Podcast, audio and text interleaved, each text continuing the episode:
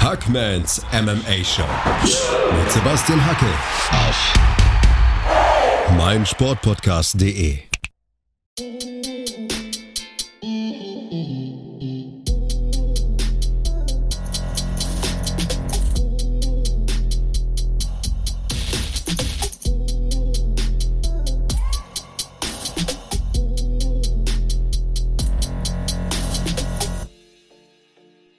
Hallo da draußen und herzlich willkommen zu Hackmans MMA Show, Episode 114. Wir sprechen heute über UFC Vegas 43.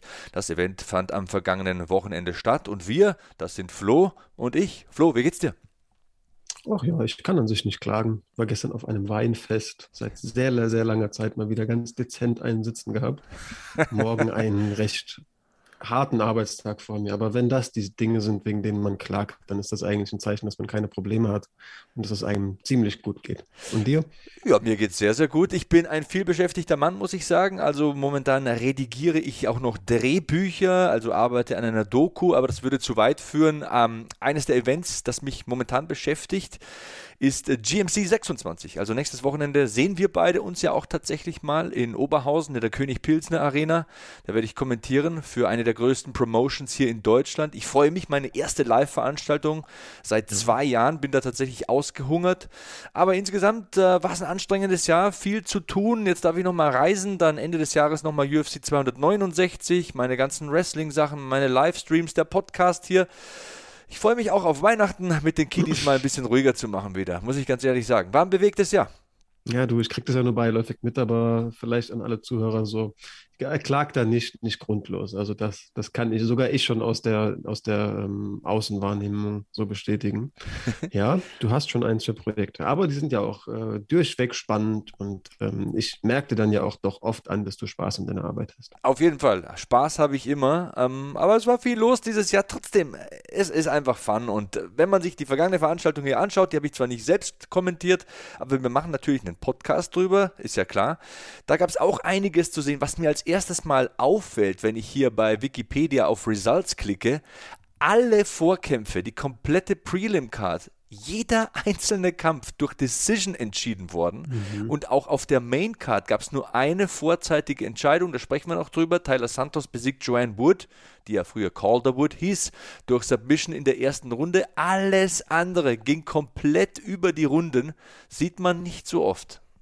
Und Backtakes mit Body Triangles sind auch irgendwie so ein roter Faden, der sich durch die, durch die Karte zieht. Der ist auch in fast jedem zweiten Kampf hatte irgendjemand, hat irgendjemand seinen Rücken hergegeben und wurde durch, ein, durch ein Body Triangle kontrolliert. Das war auch so eine Gemeinsamkeit der Kämpfer.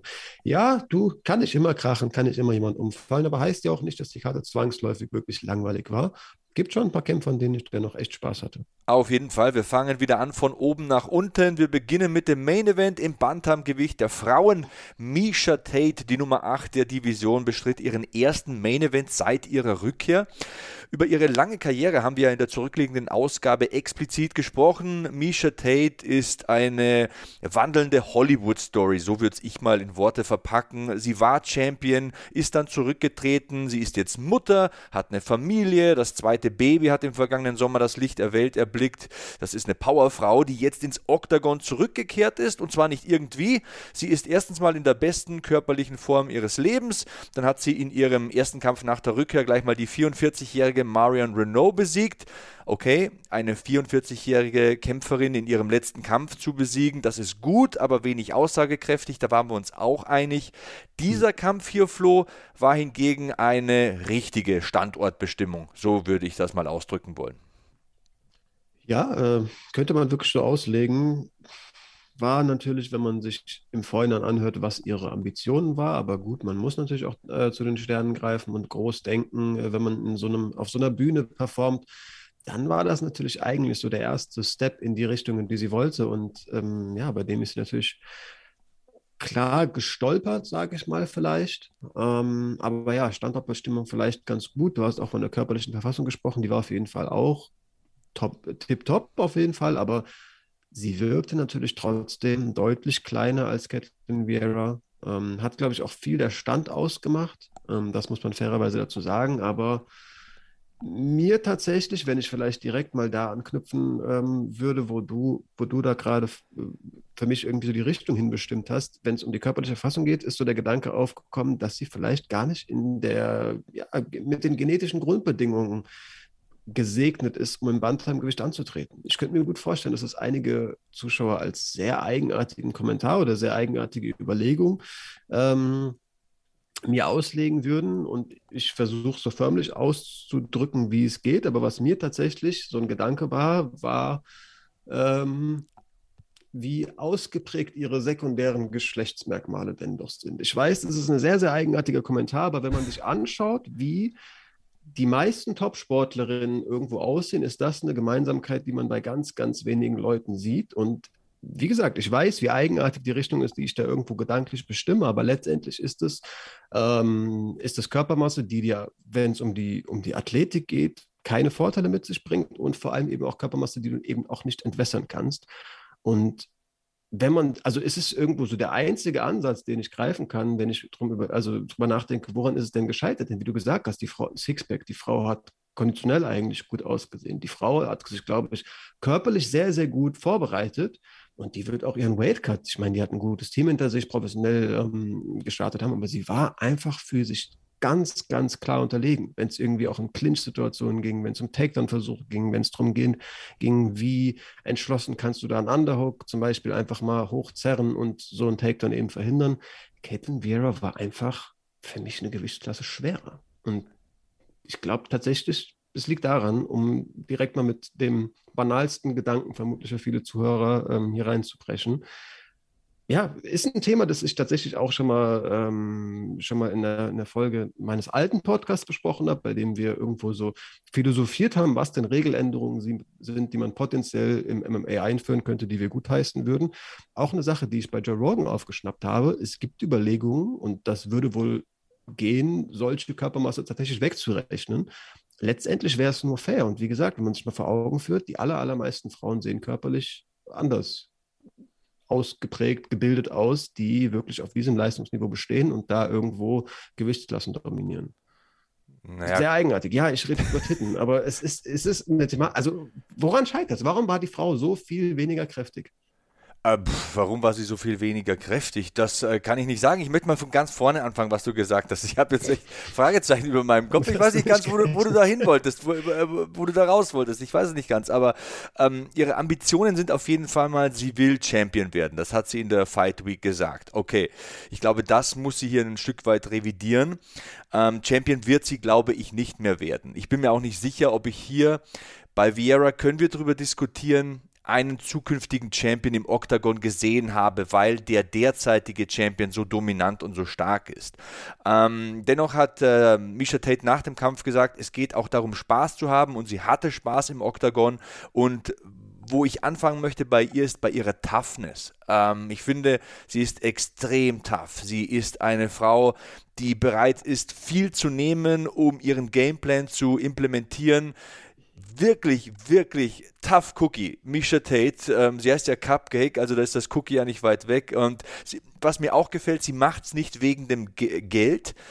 Und ja, du hast natürlich recht. Man hat gemerkt, Sie hatte Probleme mit der Distanz. Ihre Gegnerin war viel länger, ähm, war schneller, hatte mehr Schlagkraft, aber dennoch hatte Misha Tate in diesem Kampf Szenen und es war ein knapper Kampf für mich. Ein Kampf, der nicht so knapp hätte sein müssen, wenn Catelyn Vieira sich mehr getraut hätte und nicht so respektvoll erstarrt wäre manchmal. Wenn sie mehr versucht hätte, das Tempo vorzugeben, die Pace zu setzen, dem Kampf ihren Stempel aufzudrücken. Sie hat ja in der dritten, vierten Runde dann sogar aus der Kon Konterposition aus dem Rückwärtsgang gekämpft, was ich nicht so begrüßt habe. Also ich fand, dass sie es unnötig spannend, unnötig knapp gemacht hat. Möchte aber auch wirklich nochmal ganz explizit diese Toughness loben und diesen Fighting Spirit von äh, Misha Tate, die Mitte 30 zurückkehrt, die ihre körperliche Form extrem verbessert hat und ähm, am Ende einiges hat einstecken müssen. Also ich bin mir nicht sicher, ob die Augenhöhle in Ordnung war. Das linke Auge war dick geschwollen. Sie hat äh, das Gesicht war war ordentlich zermartert. Die hat ausgeschaut, als hätte sie in eine Brotmaschine ähm, reingeguckt und zwar nicht mit den Händen.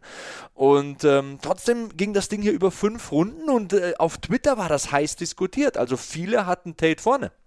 Weil sie besser gekämpft hat. Sie hat den Kampf durch Physis verloren. Also äh, Dean Thomas wurde ähm, Runde 4 einge, eingesetzt, kurz an, ja, eingeblendet, hat seinen Kommentar abgeben können und der hat es für mich perfekt auf den Punkt gebracht. Vieira verliert diesen Kampf mehr, als dass ihn Tate gewinnt. Als dass ihn Misha gewinnt. Also das ist so, ja, wie du gesagt hast, sie war, dem, sie war im Rückwärtsgang und sie hat den Kampf für mich wirklich durch physische Kraft gewonnen. Und ich habe mir eben nochmal die Rankings aufgerufen.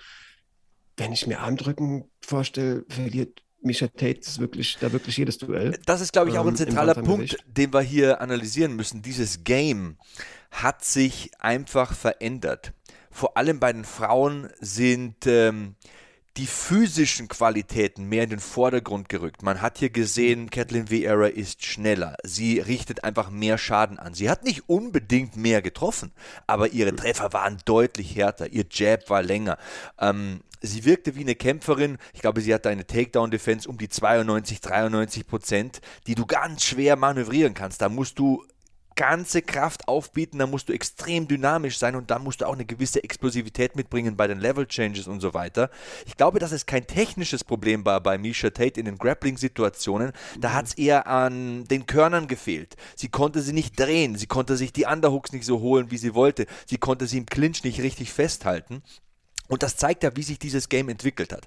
Nochmal zum Lob für Misha Tate, wenn wir nochmal sagen und aufdröseln wollen, was sie alles geleistet hat. Sie war nicht nur UFC-Champion im Bantamgewicht, sie war Champion bei Strikeforce.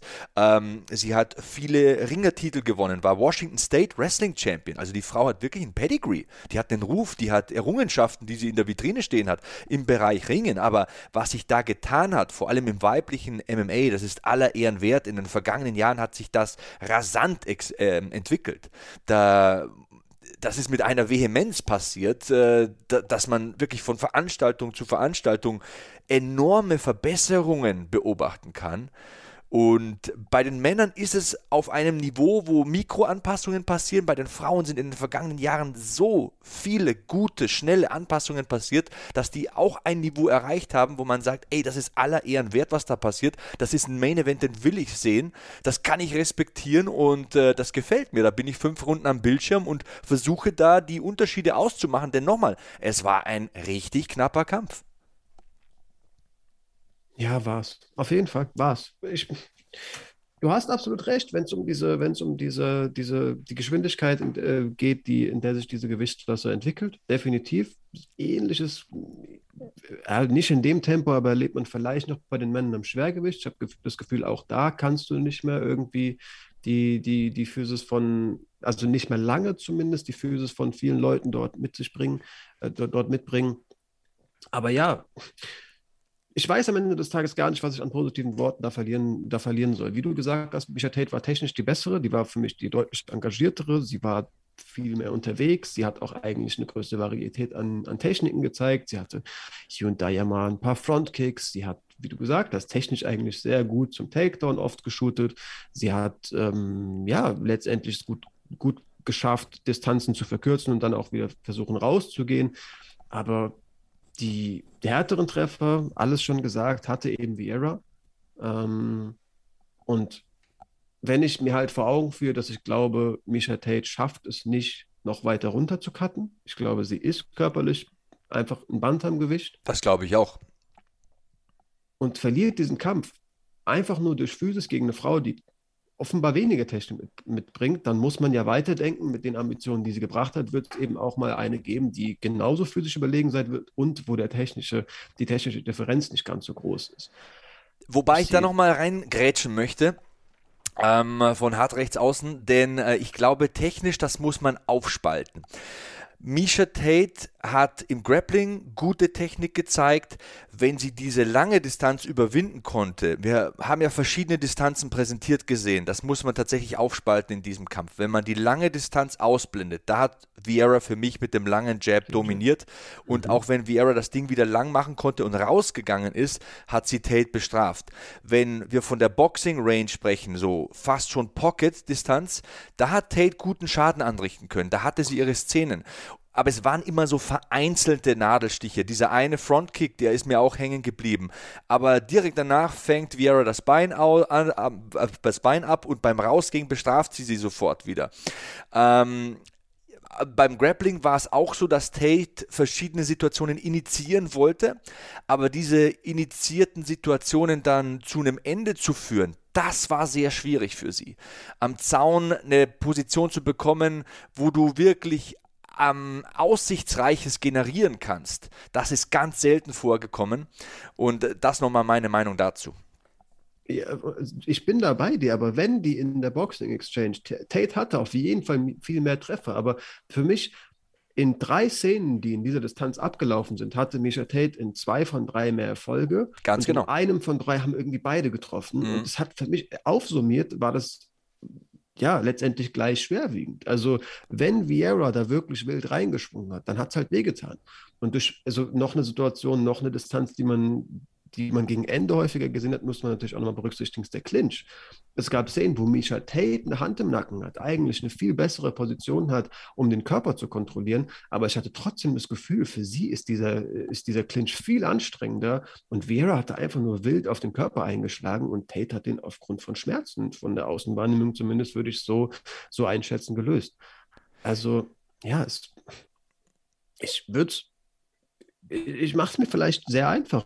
Ich komme mir letztendlich auch nicht ganz so mehrdimensional denken vor, aber ich komme bei allen irgendwo, irgendwo Szenen, die ich durchdenke, immer auf den Schluss, Physis hat diesen Kampf entschieden. Ja, das war mit Sicherheit ähm, ein großer Faktor und dazu, um das zu belegen, nochmal folgendes. Ähm, Catelyn Vieira macht Jiu-Jitsu seit sie zwölf ist. Sie war sehr erfolgreich im Judo. Sie hat Titel gewonnen im Ringen. Also die ist da kein unbeschriebenes Blatt, die ist da durchaus bewandert in ähm, diesen Dimensionen des Kampfsports, des Mixed Martial Arts. Und auch deswegen ist äh, Misha Tate nicht zum Erfolg gekommen. Im, deswegen waren ja auch die Situationen, die man am deutlichsten bewerten kann, im Stand. Da haben sie sich neutralisiert, auch wenn Tate, kommen wir gleich noch dazu, wenn wir ein bisschen noch Runde für Runde rangehen, durchaus Erfolge hatte. Im Stand hatte man einfach das subjektive Empfinden und Natürlich ist das ein zweischneidiges Schwert, das heranzuziehen, aber wenn man den Schaden vergleicht, den beide angerichtet haben, wenn man nach fünf Runden beide sieht, man sieht das Gesicht von Misha Tate und man sieht das Gesicht von Catelyn Vieira. Wie gesagt, immer zweischneidiges Schwert, ähm, mit Vorsicht genießen, dieses Kriterium Schaden, aber stell dir mal vor, der Kampf wäre zehn Runden gegangen. Irgendwann hätte Misha Tate nicht mehr weitermachen können, auch wenn beide gleich oft treffen, weil einfach mehr Pop, da war mehr Snugness dahinter, hinter diesen Schlägen, hinter diesen crispen Schlägen durch die Mitte von Catelyn Vieira und das hat es entschieden. Ähm, ganz kurzer Breakdown vielleicht noch Runde für Runde. Ähm, mir ist ganz am Anfang bei Runde 1 aufgefallen, Vieira hat mehr Power. Das habe ich direkt gespürt. Das war das Einzige, was ich mir aufgeschrieben habe, außer dem zweiten Punkt. Am äh, Ende äh, hat äh, Vieira noch einen Takedown probiert, den hat Tate gut ähm, vermieden, mhm. gut gesprawlt und die Trainer haben dann auch direkt gesagt zu Vieira, keine Takedowns, wir wollen keinen Bodenkampf sehen von dir, mach so weiter. Bleib in der Schlagdistanz, richte Schaden an. Das war der Gameplan. Vielleicht hat sie das auch ein bisschen unterbewusst limitiert, denn vom Naturell ist sie eine Ringerin, eine Judoka, ähm, auch eine Jiu-Jitsu-Kämpferin. Aber im Endeffekt war es die Dimension, wie du schon sagst, wo man den deutlichsten physischen Unterschied auch erkannt hat, obwohl die Technik gar nicht mal so unterschiedlich war. Also da sind sie durchaus auf ähnlichem Niveau. Es gab in der gleichen Runde auch ja noch vorher einen Takedown-Versuch von Misha Tate. Der wurde einfach nur, die wurde mit Underhooks gegriffen und problemlos, ohne dass sich irgendwie überhaupt nach vorne gelehnt wurde, nach oben gedrückt. Also ähm, ja, du hast auch gesagt, dass hast du gesagt, dass die Vera selbst schneller vorkam? Also da würde ich, glaube ich, sogar nicht mitgehen. Ich habe auch das Gefühl, also ich habe schon das Gefühl gehabt, dass Tate so ein bisschen flinker ist, wird sicherlich auch durch die Art und Weise, wie sie sich bewegt hat, irgendwie nochmal noch mal entstanden sein. Lass mich redefinieren, was ich mit Schnelligkeit meine. Bei Schnelligkeit meine, meine ich, wie schnell wird der Jab abgefeuert zum mhm. Beispiel. Mhm, ja, okay. Der kommt pfeilschnell, messerscharf durch die Mitte. Bei Tate habe ich das nicht gesehen. Und auch wenn sie die Rechte nachzieht, wie Era. Bei Tate war es eher so Level Change, ich gehe zum Körper und komme dann oben mit der Overhand. das hatte Vieira gar nicht nötig. Der Papp mit dem Jab vorbereitet und wenn die, die Rechte nachgezogen hat, das ging so schnell. Da hat man auch ein paar Mal gesehen, das hat richtig Eindruck hinterlassen bei Misha Tate. Das hat dir gar nicht geschmeckt. Und da kommt wieder dieses Stichwort Toughness zur Geltung. Denn dass du unbeirrt weitermachst, wenn dir, du hast gesehen, am Ende hatte sie einen Eisbeutel auf dem Auge, wenn dein Jochbein schmerzt, wenn das Auge zuschwillt, das hat sie gespürt und zwar ab Runde 2 schon. Wenn du so unbeirrt weitermachst, wenn du weißt, ich will Distanz verkürzen, ich will Clinch initiieren, vielleicht komme ich auf den Rücken, vielleicht klappt es wie damals bei Holly Holm und ich kann dann äh, den Kampf zum Ende hinaus mit einer Grappling-Situation entscheiden. Das war schon durchaus so Plan A, Punkt 1 von Misha Tate. Wenn du das durchziehen kannst, wenn du so tough bleibst, so, so konzentriert, so fokussiert, obwohl Schmerzen da sind und obwohl du merkst, die ist länger, die ist vielleicht auch stärker als ich, das spricht für Toughness, das ist Zähigkeit, das ist Härte und das ist etwas, das dich lange in diesem Game trägt. Und Misha Tate hat nicht jeden Kampf gewonnen in ihrem Leben, aber sie ist lange dabei, sie ist jetzt wieder dabei und das ist vielleicht ihre hervorstechendste Eigenschaft in meinen Augen. Also ein Champions Mindset hat sie definitiv, aber ich hatte schon das Gefühl, dass sie sich auf den, den, den aber auch immer nochmal berufen muss. Also die hatte schon, wenn du mich fragst, ein Wechselbad der Gefühle hier und da. Also dieses unbeirrt weitermachen, boah, da würde ich auch eher rausgehen. Also wir wollten nach Runde für Runde ähm, den Kampf besprechen. Runde zwei, relativ früh zu Beginn, kriegt sie eine, eine, rechte Hand ab und ich hatte das Gefühl, die hat Eindruck gemacht und die hat sie mal eine Minute lang ein bisschen verunsichert. Also ja, sie hat sich immer wieder darauf berufen und das ist natürlich auch eine Qualität, aber die hat phasenweise schon auch verstanden, was da passiert. Ja, ich äh, denke, Runde 2 war knapper als Runde 1, wobei auch Runde ja. 1 knapp ist, aber ich würde tatsächlich beide Runden für Vieira geben. Mein Gefühl war durchwegs, auch wenn der schöne Frontkick da war von Misha, dass mehr Power zu spüren ist. Du merkst an der Reaktion des Gegenübers, wer hier wo der Bartel hier den Most herholt, ne, wie man so schön sagt. Wenn Tate gehört, getroffen hat, war das eine andere Reaktion, als wenn Vieira getroffen hat. Vieras Schläge haben Wirkung, haben Eindruck hinterlassen, auch im Gesicht. Also ich bin bei dem Kampf relativ klar äh, fürs Judging für Vieira, aber ähm, hätte in der Runde 2 sogar noch eher gesagt, oder ja, also ich habe es sogar in meinen Notizen steht, kann man wohlwollend Tate geben. Mhm. In der Runde ist dieser Frontkick passiert, da hat sie ein paar Hände wirklich ganz gut durchgebracht. Also ja, wenn man es gut mit dir meint, von mir aus lasse ich mit mir reden, aber am Ende des Tages, du hast es gesagt, mehr Wirkung eigentlich äh, selbst in dieser Runde bei Seiten von Caitlin Vieira. Zur Mitte des Kampfes, also Runde 3 und Runde 4, vor allem Runde 4, muss man sagen, dass Tate stärker wurde. Und das lag auch daran, du hast äh, Din Thomas ähm, zitiert, dass Vieira sich aufs Kontern verlegt hat. Misha hat dann mehr das Tempo gemacht, hat versucht, den Clinch zu forcieren.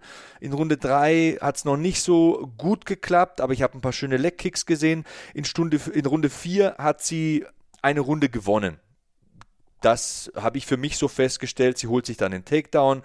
Klar, am Ende haben beide ihre Szenen, aber auch zur zu Rundenbeginn hatte Tate eine schöne Rechte ins Ziel gebracht. Sie hat Kontrollzeit verbucht. Das war eine gute Runde von ihr. Kathleen Vieira war mir da zurückhaltend und äh, da muss ich mich nochmal zitieren zu Beginn äh, dieser Ausgabe.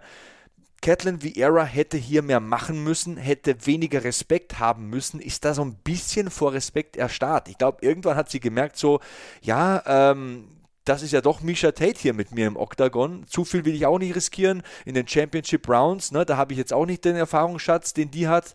Ich warte jetzt mal, was passiert. Ich versuche ein bisschen defensiver zu kämpfen. Das hat ihr gar nicht mal so gut getan, finde ich. Nee, gar nicht. Aber ich habe eigentlich auch so wahrgenommen, dass sie in der Runde sogar verhältnismäßig nochmal mehr Kopftreffer hatte. Also ich weiß gar nicht, ob ich da so mit, mitgehen würde. Kann man ja sicherlich in Zahlen auch nochmal noch mal, ähm, sich ansehen, habe ich jetzt nicht offen, aber ähm, du hast halt auch von dem, von dem, ähm, von dem einfach offensichtlichen Schaden in Misha Tates Gesicht gesprochen und er hat sich vor allem in der Runde für mich ähm, an, angesammelt. Also ich hatte die ersten drei Runden noch nicht so das Gefühl, dass die allzu ramponiert sei. Ähm, also in, halt in, Runde 4, ich habe die Statistik da, waren es 31 Significant Strikes für Misha Tate und 20 für Vieira. Und auch in Runde 3 war es ein leichter Unterschied, da waren es 24 Significant Strikes für Tate und 20 für Vieira. Und da fühle ich mich ein bisschen bestärkt, denn meine Wertung wäre Runde 1 und 2 Vieira und meine Wertung wäre Runde 3 und 4 Tate. Für mich hat sie das Oktagon eingegrenzt, sie hat die Pace vorgegeben, sie hat die Mitte eingenommen und sie hat sich mit dem Takedown in Runde 4 belohnt. Sie hatte auch in den ähm, vorhergegangenen Runden ähm, Takedowns probiert, aber da ist sie dann belohnt worden, hat eineinhalb Minuten Kontrollzeit verbucht, hatte die schöne Rechte zu Beginn. Über drei lasse ich diskutieren, bei vier sage ich auf jeden Fall, die hat Tate gewonnen. Ähm, bei Runde 5 müssen wir, glaube ich, nicht diskutieren, weil ähm, da konnte Misha den Takedown nicht mehr holen und hat nochmal richtig Schaden ähm, eingesteckt. Also wenn man das Gesicht gesehen hat, die Nase geblutet, das Jochbein geschwollen, das Auge ging zu. Das war eine Runde, wo du sagst, okay, bei den Significant Strikes sind sie fast gleich. Aber du musst einfach, ich hasse dieses Wort Schaden, du musst dieses Wort einfach in den Raum werfen, weil man am Ende des Tages ja auch irgendwie greifen muss, warum entscheide ich, wer gewinnt diese Runde. Klar schlagen gleich, beide gleich viel, aber wir sprechen ja immer vom Effective Striking. Effective Striking ist ja, ich muss mit der Anzahl an Schlägen, die ich mache, auch den Kampf bestimmen und das hat äh, Vieira auf jeden Fall getan in der letzten Runde. Also es war auch hier so ganz knapp, ich glaube 30 Significant Strikes sind es für Vieira, 33 für Tate, also kleiner Unterschied. Ähm, aber Vieira hat der Runde ihren Stempel aufgedrückt. Das hat Wirkung hinterlassen, alles, was sie geschlagen hat. Ja, 100 Prozent. Also ich habe auch nochmal nachgesehen, die, die, Head, äh, die Kopftreffer haben sich tatsächlich nicht nochmal angehäuft. Für mich waren sie dann einfach nochmal präsenter im Kopf. Caitlin Vera hatte in dem Kampf, also in der Runde 4 16, 16 nochmal, Runde 5 dann wirklich 25, hat auch einfach 68 zum Kopf versucht zu schlagen. Was ich also, kritisieren muss, das ist glaube ich auch ähm, ein Faktor, bei dem man sagen muss, durch diese Taktik immer nur zum Kopf zu schlagen, hat sie es unnötig spannend gemacht. Ja, voll liegt auch an den körperlichen Unterschieden, die hast du ja deutlich erwähnt. Also Tate musste zuerst zum Körper gehen, also mit tiefem Level reingehen, zum Körper gehen, um dann oben rüber zu kommen, weil sie einfach kleiner ist, weil sie kürzere Arme hat. Aber Vieira hat Headhunting betrieben. Das war teilweise schönes Boxen, wobei es defensiv auch nicht einwandfrei war. Aber sie hatte den besseren Jab, sie hatte den schnelleren, den Snappy Jab, der es insgesamt für mich auch entschieden hat. Ich, ich glaube, das habe ich jetzt ein paar Mal äh, beleuchtet, so dass man meine Meinung da auch ähm, auf den Zeilen und nicht nur zwischen den Zeilen erkennen kann. Ja, hat man ja früher auch einfach auf ihrer Nase gesehen. Ja, ähm, ich glaube, man, man reibt da schon irgendwo Salz in die Wunden vieler langjähriger UFC-Fans, wenn man irgendwie Kate, äh, wenn man, wenn man Misha Tate äh, gänzlich die Chancen im Bantamgewicht abspricht. Aber wohin willst du mit der Frau gehen? Also, ich habe mir die Rankings aufgerufen. Ähm, war vielleicht eigenartig mit dieser, Formul äh, mit dieser Vermutung, woran es denn liegt, aber ich beobachte das eigentlich relativ häufig, ähm, woran es an den, welche körperlichen Merkmale irgendwo da, da, dazu führen, dass, dass sie physisch die, die Unterschiede hat. Aber ich sehe wirklich im Ranking niemanden, mit dem sie allein physisch mithalten könnte und muss mir dann überlegen, was könnte sie technisch, stilistisch gut besiegen. Gibt es auf jeden Fall ein paar Namen dabei, gibt auch Frauen, die irgendwie gerade nicht so das Momentum haben. Keine Ahnung, aber wenn ich an so eine Jana Kunitskaya denke, zum Beispiel, die gerade auch eher auf einer Losing Streak ist, wenn ich es recht Jana Kunitskaya ist schwanger. körperlich. Stimmt, das auch natürlich ein Faktor, der sie einfach aus dem Oktagon draußen hält. Aber wenn man sich dann von mir aus trotzdem theoretisch dieses Aufeinandertreffen, ich meine, das ist eine Frau, die hat in der Gewichtsklasse einen Stempel gesetzt, vorstellt, körperlich ist sie auch deutlich überlegen. Und ja, stilistisch muss sie an einem schlechten Tag erwischen. Ähm, darauf zu hoffen, anstelle von Misha Tate, ist halt wirklich kein Los, mit dem man mit breiter Brust ähm, in dieser Gewichtsklasse umherläuft und äh, antritt. Weiß nicht. Ja, vielleicht hat sich der Sport wirklich deutlich zu schnell entwickelt. Das hast du ja auch schon ein bisschen angerissen.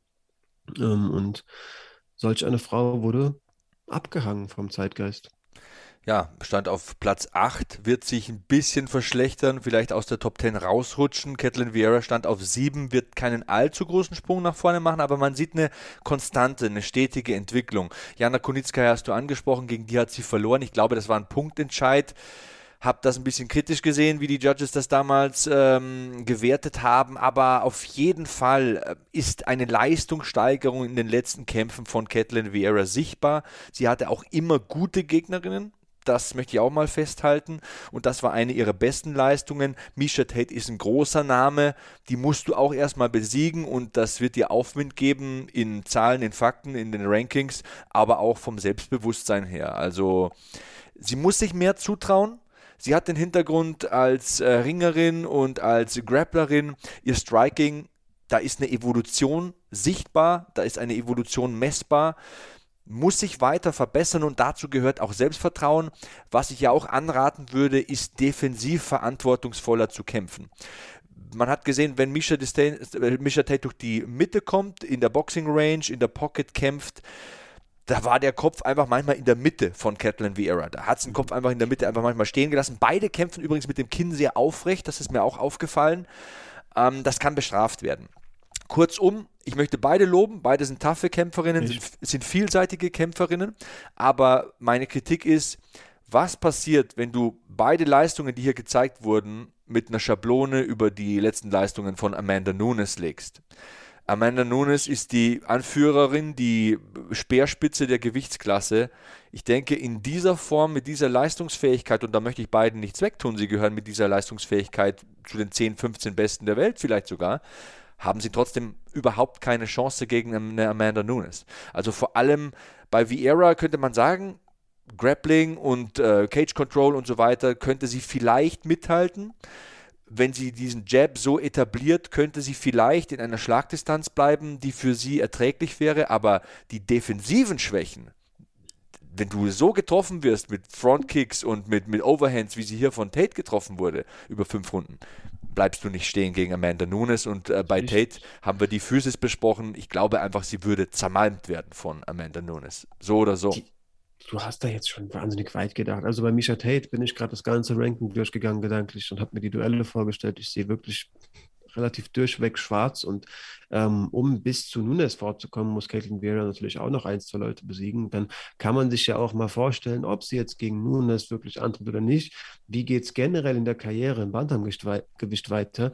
Keine Ahnung, wenn ich hier Na Namen lese wie Macy Chierson, die kämpft halt einfach an einer Distanz, die wiederum für sie schwer ist, wo sie was über, überwinden muss.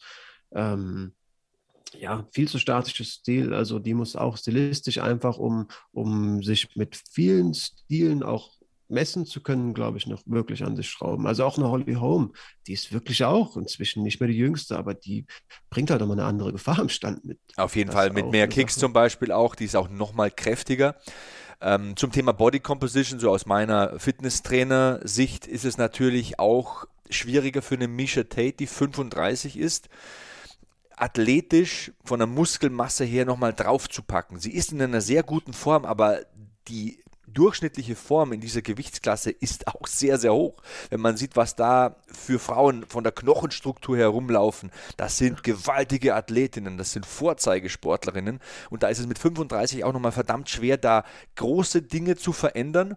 Das bringt mich aber zu Catelyn Vieira wiederum, die 30 ist, die im besten Alter ist, die sehr gute physische Voraussetzungen mitbringt und die immer noch technische Anpassungen rapider machen kann als eine Misha Tate in der jetzigen ähm, Phase ihres Lebens, ihrer Schaffenszeit.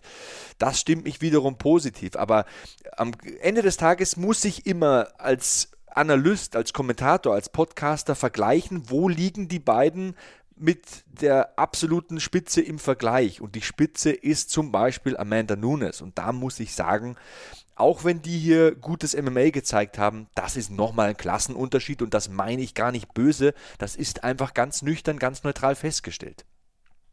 Fakt. Ja, schließe ich mich an. Mic ähm, Drop. genau, ich würde da auch, glaube ich, keine weiteren lobenden Worte mehr finden. Also. Flo ist ein bisschen enttäuscht. Was ist los mit dir, Junge? Ich weiß nicht, mich hat der Main Event gar nicht abgeholt. Also für mich wirklich Caitlin Vera, ja, muss echt noch aufbauen. Misha Tate ähm, sollte einsehen, dass für die Weltspitze nicht mehr reicht. Ich bin ein miese Peter, aber ich glaube, nach der Werbepause ähm, habe ich wieder mehr Begeisterung. Da ist wirklich, also auf, der, auf dem Rest der Karte ist er sportlich deutlich höheres Niveau gekämpft worden. Ihr habt den Mann gehört, er hat einen dicken Schädel und wir haben eine kleine Pause hier bei Hackmans MMA Show auf meinsportpodcast.de. Schatz, ich bin neu verliebt. Was? Da drüben. Das ist er. Aber das ist ein Auto. Ja, eben. Mit ihm habe ich alles richtig gemacht. Wunschauto einfach kaufen, verkaufen oder leasen. Bei Autoscout24. Alles richtig gemacht. Vernimmt sich, was man will. Dann wilde Gerüchte entstanden. Fast nichts davon stimmt. Tatort. Sport. Wenn Sporthelden zu Tätern oder Opfern werden, ermittelt Malte Asmus auf meinsportpodcast.de. Folge dem True Crime Podcast, denn manchmal ist Sport tatsächlich Mord. Nicht nur für Sportfans.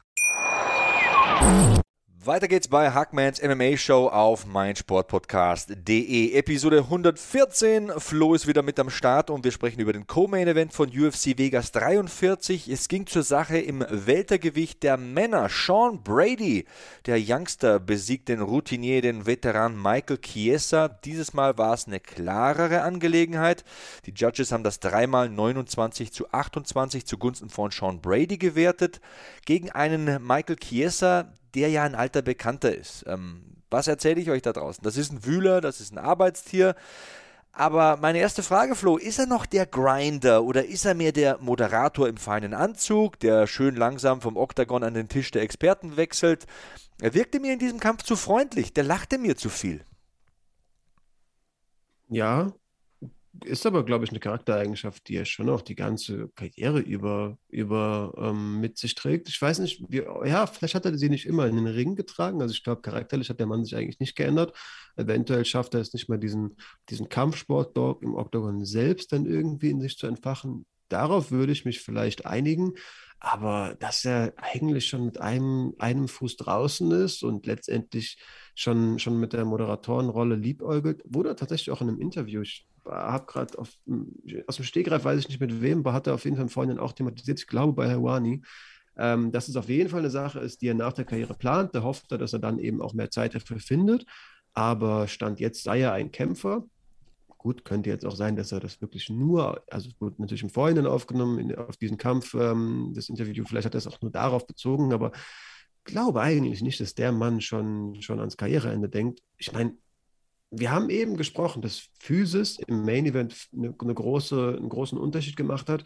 Darauf würde ich auf jeden Fall auch in diesem Kampf ähm, eingehen. Also nicht, dass Sean Brady technisch dann auch einfach nur schlechter war und allein die Physis diese Kämpfe entschieden hat, beim besten Willen nicht. Der Mann ist wirklich sehr, sehr gefährlich. Ich bin ziemlich begeistert. In dem Kampf hat er auch nochmal ähm, mein Ansehen deutlich erhöht.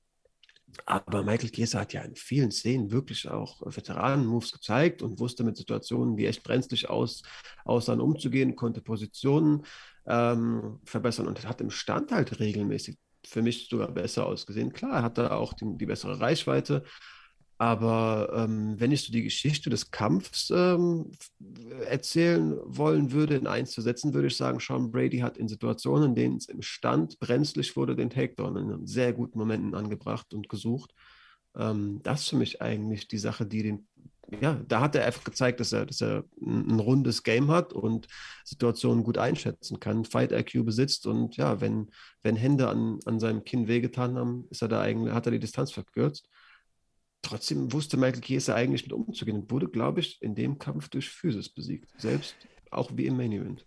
Ja, bin ich nicht ganz d'accord, aber ich finde es spannend, dass wir so darüber diskutieren. Also ich finde, Michael Chiesa hat diesen Kampf in den ersten beiden Runden wenig verschlafen.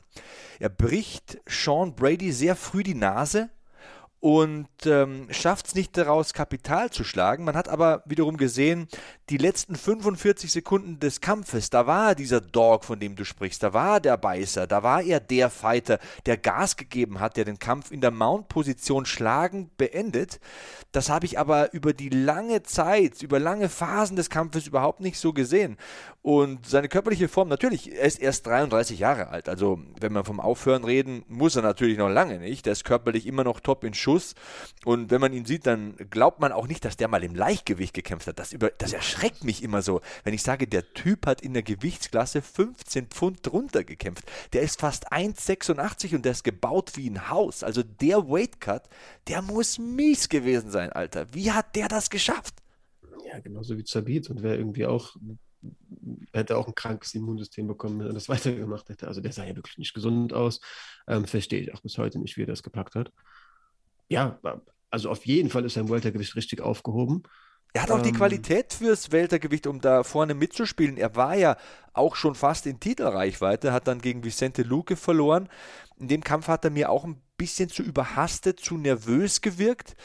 Vielleicht hat ihn in diesem Kampf der Faktor rausgebracht aus seinem Flow, dass er wegen diesen Stichen ins Auge, wegen diesen Eye-Pokes früh zweimal ermahnt wurde und vielleicht hat er dann zu viel nachgedacht. Das kann auch sein. Also Wollte ich in der Sekunde sagen. Also ich bin ein bisschen bei dir, wenn du sagst, also ich weiß, wohin du willst, wenn du sagst, hat den Kampf verschlafen. Das ist vielleicht eine Sache, die da so ein bisschen die Dynamik aus dem Kampf genommen hat.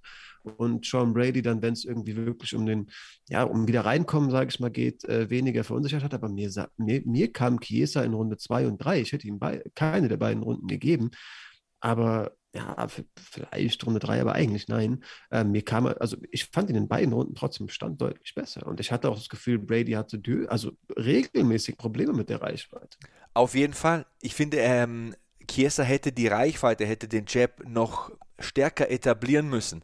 Hat zu viele Takedowns kassiert ähm, und gegen einen Sean Brady, der sich nach ein, zwei Minuten die Nase gebrochen hat. Nochmal, also ja. der Typ ist tough, er ist mental stark, er ist kompakt, er ist jung, er ist immer noch ungeschlagen, der Typ ist 28. Ähm, ja, Black Belt im Brazilian Jiu-Jitsu, hat auch zwei seiner fünf Kämpfe in der UFC durch Submission gewonnen und alleine mal, wie er den Backtake hält, wie lange, wie gut und wie technisch kontrolliert gegen einen der besten Grappler der Division, gegen einen starken Mann, gegen einen physisch starken Mann, das hat diesen Kampf gewonnen. Erstens die Takedowns, aber noch viel mehr, was er mit den Takedowns gemacht hat. Wie lange er Michael Chiesa am Boden halten konnte. Wer zur Hölle, wer kann Michael Chiesa minutenlang mit einem Body Triangle von hinten kontrollieren? Teilweise hat er nicht mal den Underhook geholt. Der hat nur mit Body Triangle und mit Körpergefühl den äh, kontrolliert und dominiert. Das ist Weltklasse, Freunde. Also wenn wir von einem guten Backtake sprechen in der Division, zeigt mir mal einen, der das so gut macht wie Sean Brady. Das war ausgezeichnet. Das hat ihm den Kampf gewonnen habe ich mir auch durchgehend vor Augen geführt, mit wem er das da veranstaltet. Und Kiesa hat halt auch trotzdem diese Qualität, von der, die du gerade äh, guterweise, absolut berechtigterweise nochmal angesprochen hast, er hat die schon in vielen Szenen gezeigt, wie er irgendwo Clinch-Situationen, also häufig war, war ja Brady schon im Stand am Rücken, wie er sich da dann nochmal gedreht hat, häufig dann doch auch mit den Situationen dennoch gut umgegangen ist, aber ja, wenn es mal zum Boden ging, ähm, und das ging sehr regelmäßig, dann hast du schon recht, diese Kontrollzeiten waren sehr, sehr lange, aber er konnte sie auch trotzdem in jeder Runde zumindest irgendwann wieder lösen. Und das hätte halt nicht jeder geschafft, wie du, also da auf jeden Fall. Auf der anderen Seite kann man natürlich sagen, wenn man die Takedown-Zahlen von Brady nimmt, zwei von drei in der ersten, einen von drei in der zweiten, zwei von zwei in der dritten. In der dritten Runde, wo die Ecke von Chiesa sagt, you gotta push it, du musst jetzt rausgehen, du musst was zeigen. Da kontrolliert er in 3 Minuten und 20 Sekunden und am Ende der Runde kommt Kester, völlig richtig, was du da ansprichst, raus und geht nochmal los auf Sean Brady wie die Fledermaus aus der Hölle, kommt mit dem Flying Knee, kommt mit Kombinationen am Zaun, landet in der Mount, lässt da nochmal die Hände regnen. Diese Dringlichkeit, diese Bissigkeit, diese Giftigkeit, dieses ich zeig's dir jetzt, ich beiß auf den Mundschutz und gehe nach vorne, das hätte ich mir eher gewünscht. Ich denke, der Fighters Fighter in diesem Kampf war zweieinhalb Runden lang Sean Brady und von Michael Chiesa bin ich anderes gewohnt. Natürlich liegt das auch an einem starken Gegner. Du bist nur so stark, wie es der Gegner zulässt. Und Sean Brady hat, auch wenn er Defizite im Stand offenbart hat, mag vielleicht an der gebrochenen Nase liegen, auch wenn er es am Schluss nochmal vielleicht unnötig spannend gemacht hat, hier wieder eine Feuertaufe bestanden. Also immer noch ungeschlagen. Ich sag's nochmal, der marschiert hier nach vorne im Weltergewicht. Mit dem Mann ist zu rechnen. Auf jeden Fall. Ja, also ich fand Kiesa, du hast es gerade gesagt, Ende der dritten Runde nochmal schön aggressiv. Ich fand auch, da hat doch die Runde sehr aggressiv begonnen, aber mit Aggression geht halt auch so ein bisschen Unkontrolliertheit einher, wenn das ein Wort ist, Unkontrolliertheit. Ja, ja. doch. Ähm, und das hat dem Takedown letztendlich auch leichter gemacht. Also, und da war es halt irgendwo, da hatte ich so das Gefühl, krass, ist, der, der bewegt sich, der kämpft halt auch wie ein Veteran. Brady war, glaube ich, Runde drei zu Beginn schon auch mal kurzzeitig ein bisschen angeschlagen. Auf jeden Fall. Extrem wackelig, aber der hatte Schmerzen auf jeden Fall, der musste sich kurz mal sammeln. Und dann hat er halt wirklich diese, diesen wilden Stil, den Kieser dann halt einfach versucht hat durchzubringen, so gut ausgenutzt und den Takedown geholt. Also, ja, holt sich da wieder den Rücken, war sehr, sehr eindrucksvoll. Die dritte Runde ist die Runde, glaube ich, die man Michael Kieser geben kann, wahrscheinlich geben ja. muss. Ähm, auch wenn äh, Brady da Argumente auf seiner Seite hat. Wie gesagt, zwei von zwei Takedowns. Bei den Significant Strikes ist es natürlich überwältigend. Das waren 17 zu 3 für Kieser. Der beendet die Runde in der Mount, schlägt dann aus der Mount äh, zum Kopf. Ähm, aber das war alles zu spät. Äh, mehr investiert und mehr kontrolliert hat Brady der hier auch wichtige Erfahrungswerte gesammelt hat mit seinen 28 Lenzen gegen einen Kämpfer, der knapp davor stand, gegen Kamaru Usman kämpfen zu können. Usman hat ja eine Zeit lang gesagt, hey, also vergesst bitte Michael Chiesa nicht, wenn der noch einen gewinnt, wenn der Vicente Luque schlägt, würde ich gerne gegen den kämpfen, ich halte den für einen fähigen Mann. Ist nicht so gekommen, aber das spricht ja für die Qualität von Michael Chiesa, die ich hoffentlich deutlich genug beleuchtet habe. Ich habe hier gesagt, er hat eine Zeit lang verschlafen, er hat viel zu wenig Kapital geschlagen aus seiner Länge, aus seinem Jab, aber Chiesa ist ein richtig starker Mann und das ist eine mega Leistung gewesen. Das ist eine mega Kerbe für Sean Brady, die er da in seinen Gürtel schnitzen kann. Auf jeden Fall. Ähm, großer Erfahrungsschatz, den du jetzt auch angesprochen hast. Natürlich mit so einer Klasse auch konfrontiert zu werden, ähm, ist vermutlich aber auch zu merken, hui, so wild war der Kampf jetzt eigentlich nicht. Ich habe eigentlich häufig das gemacht, was ich eben gut kann. Und das ist Grappeln. An die, an die ähm, ja, Anstrengung wird er eigentlich gewöhnt sein. Und der wirkte schon äh, Ende, Ende der Runde 3 einfach auch ein bisschen müde. Ähm, das ist natürlich so ein Faktor, den man sich schon auch vor Augen führen muss. Wie gut kann so eine physische Kante, der hat ja wirklich einen richtig muskulösen Rumpf, krasse Brustpartie. Also dieser Oberkörper ist ja wirklich ähm, ein stabil. Muskel, ähm, definitiv stabil. Ist halt die Frage, wie, wie jemand mit solch einer Physis, ähm, inwieweit der wirklich auch ähm, Konditionen für fünf Runden aufbauen kann und daraus dann wirklich auch Rückschlüsse ziehen kann. Ja, das ist so ein Thema, das wir heute ganz schön zerlegt haben. So Body Composition und ähm, auch das mit verbundene Weight Cutting. Wie viel Kondition hast du, wenn du eine Menge Kraft hast und so weiter. Vielleicht reden wir, reden wir da gleich nochmal drüber. Äh, meine Frage ist, wie viel Geld hat Sean Brady bereits für Tattoos ausgegeben? Der Junge sieht ja aus wie eine Landkarte. Was ist da los? Also ich bin ähm, nicht tätowiert. Wie, wie, war dieser komische Krimin äh, Tätowierte sind kriminell, das war doch irgendwie so, so, ein, so ein Joke, den eine Zeit lang, eine Zeit lang durchs Internet kursiert ist und den auch viele Promis irgendwie nicht gerafft haben. ja, ich, war, ich krieg's nicht ganz zusammen, habe es nur bei Beilefilm bekommen. Also ich bin jedenfalls nicht kriminell, habe keine Tattoos, aber. Ich bin, ich habe Tattoos und bin äh, nicht kriminell. Also. ist ja nun Best of both worlds. Und äh, Tätowier. Tattoo-Nadeln sind auch keine, keine Igel, da werden auch keine Tiere für gequält. War so ein eigenartiger, eigenartiger Trend, den es irgendwann mal auf Facebook, glaube ich, gab, als Facebook eine Sache war. Äh, jedenfalls, worauf ich eigentlich hinaus wollte, ich habe keine Erfahrungsschutz, aber ich weiß natürlich auch, wie teuer Tattoos sind und ähm, wurde auch ja selbst im Kommentieren so ein bisschen thematisiert. Er meint wirklich, ähm, ich höre erst auf, wenn ich keine Stelle mehr am Körper finde. Äh, die einzige Sache, wofür ich Probleme mit meinen Eltern bekomme, ist das Gesicht. Das hat man aber auch gesehen. Den Nacken, ja, da war, der war dann doch okay. Also ich glaube, der Hals wird auch noch voll gemacht. Ja, du, wem es gefällt, warum nicht? Das, das Rückentattoo ist schon sick eigentlich. Gefällt mir. Altersvorsorge bei seinem Tätowierer läuft, wird immer regelmäßig eingezahlt. Äh, ja, äh, über die Körperlichkeit auch nochmal zu sprechen. Du hast, das geht mir auch gar nicht aus dem Kopf, zu Beginn auch gesagt, bei den Frauen müsste man gewisse Partien wegrechnen. Ich weiß gar nicht, ob das so viel ausmacht, weil Knochenstruktur ist das eine, aber mhm. Muskeln Muskeln aufzubauen, wenn wir hier einen Sean Brady sehen, hat verschiedene Vorteile, auch beim Weight Cutting. Wenn du viel Muskulatur hast, kannst du viel Wasser loswerden. Und deswegen glaube ich, dass so ein massiver Mann wie der diesen Weight Cut relativ lange machen kann. Muskeln beinhalten das meiste Wasser, teilweise 70 Prozent ungefähr ähm, besteht der Mus zu 70 Prozent besteht der Muskel aus Wasser. Das heißt immer, jemand, der relativ muskulös ist, kann viel Gewicht loswerden wiederum. Die meisten meinen ja, ja, das hat mit Fett zu tun, mit Fettabbau im Fightcamp und so weiter. Nee, ist de facto nicht so. Das, klar, nein, ja. das meiste kannst du in der Muskulatur speichern. Mit diesem Wassercut kannst du da das meiste Gewicht machen. Und da fällt mir auch nochmal Misha Tate ein. Ich glaube einfach, sie ist nicht so muskulös wie eine Amanda Nunes oder wie eine Kathleen Vieira. Wenn du dir den, wenn du dir den Schultergürtel ansiehst von Amanda Nunes, dass die Delta-Muskulatur ist ja wirklich ausgeprägt. Die hat lange und stabile Arme. Da, der Trizeps ist fleischig, da ist was dran. Und so ist Misha Tate einfach nicht gebaut.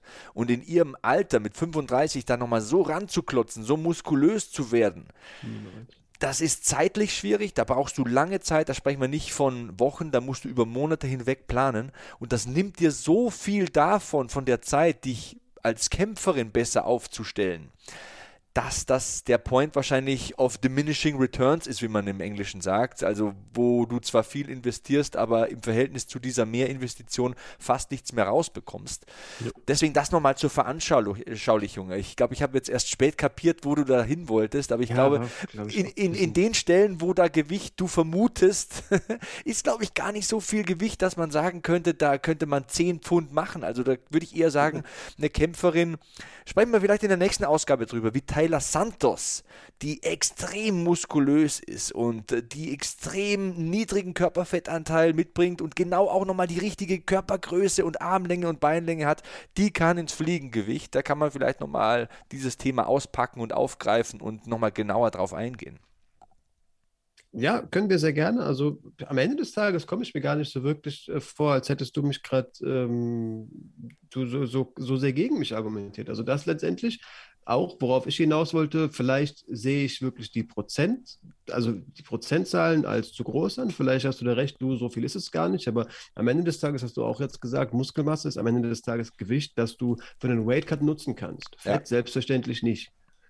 Nur darauf wollte ich hinaus. Mhm das ist eben Fett, das sie einfach weder physisch nutzen kann, noch, äh, also es, es gibt ihr keine Kraft oder ähnliches und letztendlich, ja, Energiereserven, da, darüber muss man nicht argumentieren in, in fünf Runden. Ähm, glaube, das, das bringt dir an der Stelle auch nicht wirklich viel. Ähm, Sean Brady, wie du richtig gesagt hast, muskulöser Typ, kann harte Weightcuts machen, aber die, die Medaille muss man dann natürlich auch betrachten. Muskelmasse verbraucht eben auch ähm, viel Sauerstoff und dementsprechend ist halt auch die Frage, ob der Mann es wirklich schaffen kann, fünf Runden zu kämpfen und dann irgendwie wirklich am Training allzu viel ähm, Stellschrauben zu verändern oder ob das wirklich auch eine Bedingung ist, ob das äh, eine Kehrseite ist, mit der er einfach leben kann. Für fünf Runden Vollgas bin ich vielleicht körperlich dann doch nicht aufgestellt. Dafür habe ich eben ziemlich einen Wumms in den Händen und äh, hiefe Michael Kieser am Boden rum, wie ich das eben möchte. Ja, ja kurz nochmal über die Zahlen. Catelyn Vieira, äh, Platz 7 in den Rankings war sie. Misha Tate war Platz 8. Da haben wir gesagt, Tate wird vielleicht rausrutschen aus der Top 10. Vieira ein Stückchen nach vorne marschieren. Hier ist der Unterschied deutlicher. Chiesa war auf Platz 6, wird jetzt so an den Rand der Top 10 rutschen, aber Sean Brady auf 14 dürfte einen richtig großen Sprung machen. Ich glaube, den größten von allen auf der Karte hier. Ja, definitiv. Ähm, um vielleicht die Rede nochmal so ein bisschen abzuschließen, ich finde es am Ende des Tages auch einfach schade. Also am allertraurigsten finde ich, dass es diese Weightcuts in den Dimensionen überhaupt gibt. Aber gut, dass man jetzt einfach zumindest für heute akzeptiert. Ich finde es schade, wie ähm, selten die Zahlen veröffentlicht werden, wie viel die Fighter oder Fighterinnen wirklich am Tag des Kampfes äh, auf die Waage bringen. Das für mich immer sehr, sehr spannend zu sehen und ja, selten einzusehen. Das ist immer schön, wenn man vor Ort ist. Also ich freue mich wirklich auf GMC 26 in der Köpi Arena, weil man da auch mit allen Kämpfern persönlich sprechen kann. Und dann kann man mhm. sagen, du, jetzt sag mal, Hand aufs Herz, wie lief der Weightcut? Wo hast du angefangen? Wann hast du angefangen? Wie viel hast du da gewogen? Und äh, da sind die Unterschiede wahnsinnig groß. Äh, ja. Also da gibt es Leute, die fangen mit 13, 14, 15 Kilo drüber an, auch in den mittleren Gewichtsklassen. Und dann gibt es ein paar, die sind drei bis fünf Kilo drüber und die sind eigentlich immer in Reichweite. Die können so einen Kampf ein, zwei Wochen Short Notice locker annehmen. Bei anderen ist das komplett unmöglich. Unmöglich, ja das hat eben auch mit äh, Körperkomposition zu tun. Und ähm, je älter man wird, desto schwieriger ist es, die Körperkomposition zu verändern. Genetik macht da natürlich viel aus. Und ich denke, wir müssen einfach allgemein so eine, so eine Folge wieder machen über Weightcutting und über so Randthemen, über die man nicht so explizit spricht, wenn man über die Kämpfe und den Verlauf und die Taktiken und Techniken und Stärken und Schwächen spricht. Äh, ist sehr, sehr interessant. De dein Beginn von heute war ein bisschen strange, geht mir auch gar nicht wir, aus. Ja, ich habe den auch nicht gut formuliert. bin selbst nicht zufrieden. Ich habe es auch irgendwie hat sich eingebrannt bei mir. Meine Frage ist jetzt, was ist, wenn ein Kämpfer Wartenimplantate hätte oder wenn eine weibliche Kämpferin Implantate hat, rechnet man dann das vielleicht raus oder so? Also es ist so banal, aber äh, Joanna lässt sich so ein Kram einsetzen und denkt, oh, hoffentlich schafft die es noch sauber ins Strohgewicht zu cutten. Es ist Gewicht, mit dem sie vorher nicht gearbeitet hat. Ja, ja, klar Ja. Ich verstehe, was du meinst, aber das wird eine Ausgabe für einen späteren Tag. Ähm, das war auf, auf jeden Fall mal die Ausgabe 114 über die Main Events der UFC Fight Night Vieira gegen Tate aus Las Vegas, Nevada. Fand ja statt im UFC Apex. War relativ wenig Publikum. Kamaru Usman habe ich gesehen. Charles Barkley habe ich gesehen. Den Round Mount of Rebound. Und ja, morgen sprechen wir über den Rest der Main Card. In der Zwischenzeit sage ich danke Flo. Ihr da draußen bleibt sicher, ihr bleibt sauber und safe. So long. Kuss aufs Auge. Hackman out. Dir hat dieser Podcast gefallen? Dann klicke jetzt auf Abonnieren und empfehle ihn weiter. Bleib immer auf dem Laufenden und folge uns bei Twitter, Instagram und Facebook. Mehr Podcasts aus der weiten Welt des Sports findest du auf meinsportpodcast.de. Schatz, ich bin neu verliebt. Was? Da drüben. Das ist er. Aber das ist ein Auto. Ja, eben. Mit ihm habe ich alles richtig gemacht. Wunschauto einfach kaufen, verkaufen oder leasen. Bei Autoscout24. Alles richtig gemacht. Wie baut man eine harmonische Beziehung zu seinem Hund auf? Puh, gar nicht so leicht. Und deshalb frage ich nach, wie es anderen Hundeeltern gelingt, beziehungsweise wie die daran arbeiten. Bei Iswas Dog reden wir dann drüber. Alle 14 Tage neu mit mir, Malte Asmus und unserer Expertin für eine harmonische Mensch-Hund-Beziehung, Melanie Lippisch. Iswas Dog mit Malte Asmus. Überall, wo es Podcasts gibt.